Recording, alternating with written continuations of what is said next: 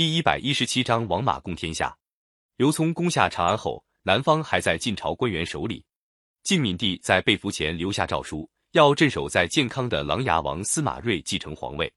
司马睿在西晋皇族中地位和名望并不高。晋怀帝的时候，他被派到江南去镇守，他带去了一批北方的士族官员，其中最有名望的是王导。司马睿对王导言听计从，把他看作知心朋友。司马睿刚到建康的时候，江南的一些大氏族地主嫌他地位低，不怎么看得起他，也不来拜见他。为了这个，司马睿心里不踏实，要王导想个办法。王导有个堂哥王敦，当时在扬州做刺史，很有点势力。王导把王敦请到建康，两个一商量，想出一个主意来。这年三月初三，按照当地的风俗是细节，百姓和官员都要到江边去求福消灾。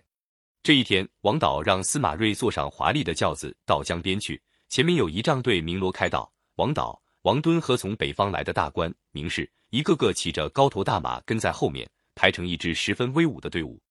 这一天，在健康江边看热闹的人本来很多，大家看到这种从来没见到过的大排场，都轰动了。江南有名的氏族地主顾荣等听到这个消息，从门缝里偷偷张望。他们一看王导。王敦这些有声望的人对司马睿这样尊敬，大吃一惊，怕自己怠慢了司马睿，一个接一个的出来排在路旁拜见司马睿。这一来，提高了司马睿在江南士族地主中的威望。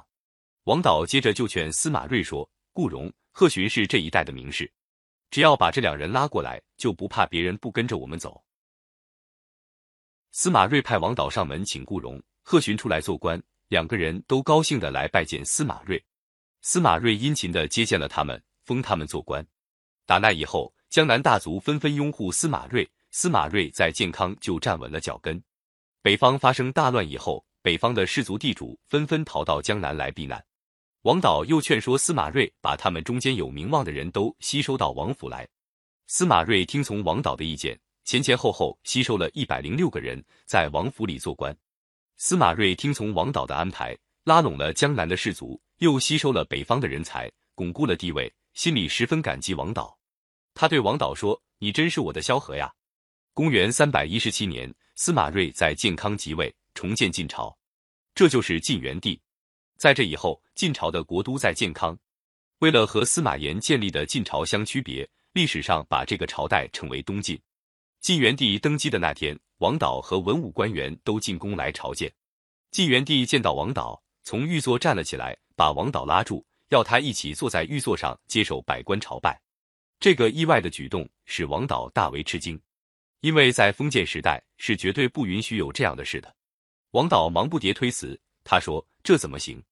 如果太阳跟普通的生物在一起，生物还怎么能得到阳光的照耀呢？”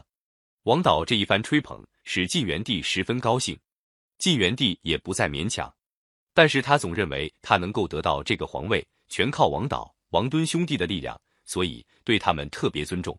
他封王导担任尚书，掌管朝内的大权，又让王敦总管军事。王家的子弟中，很多人都封了重要官职。当时民间流传着一句话，叫做“王与马，共天下”，意思就是王氏同皇族司马氏共同掌握了东晋的大权。王敦掌握军权，自以为了不起，把晋元帝不放在眼里。晋元帝也看出了王敦的骄横。另外重用了大举刘奎和刁协，对王氏兄弟渐渐疏远起来。这样，刚刚建立的东晋王朝内部就出现了裂痕。